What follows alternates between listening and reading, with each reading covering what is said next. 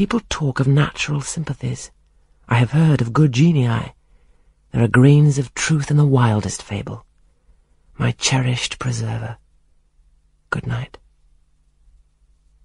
Strange energy was in his voice, strange fire in his look. I'm glad I happened to be awake, I said, and then I was going. What? You will go? I'm cold, sir.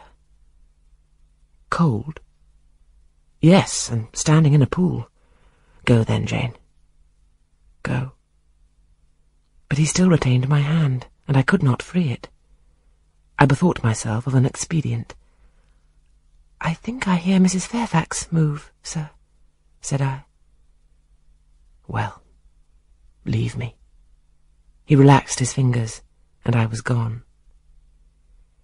I regained my couch, but never thought of sleep.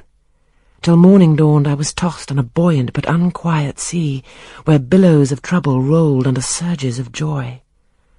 I thought sometimes I saw beyond its wild waters a shore sweet as the hills of Beulah, and now and then a freshening gale, wakened by hope, bore my spirit triumphantly towards the bourne, but I could not reach it even in fancy.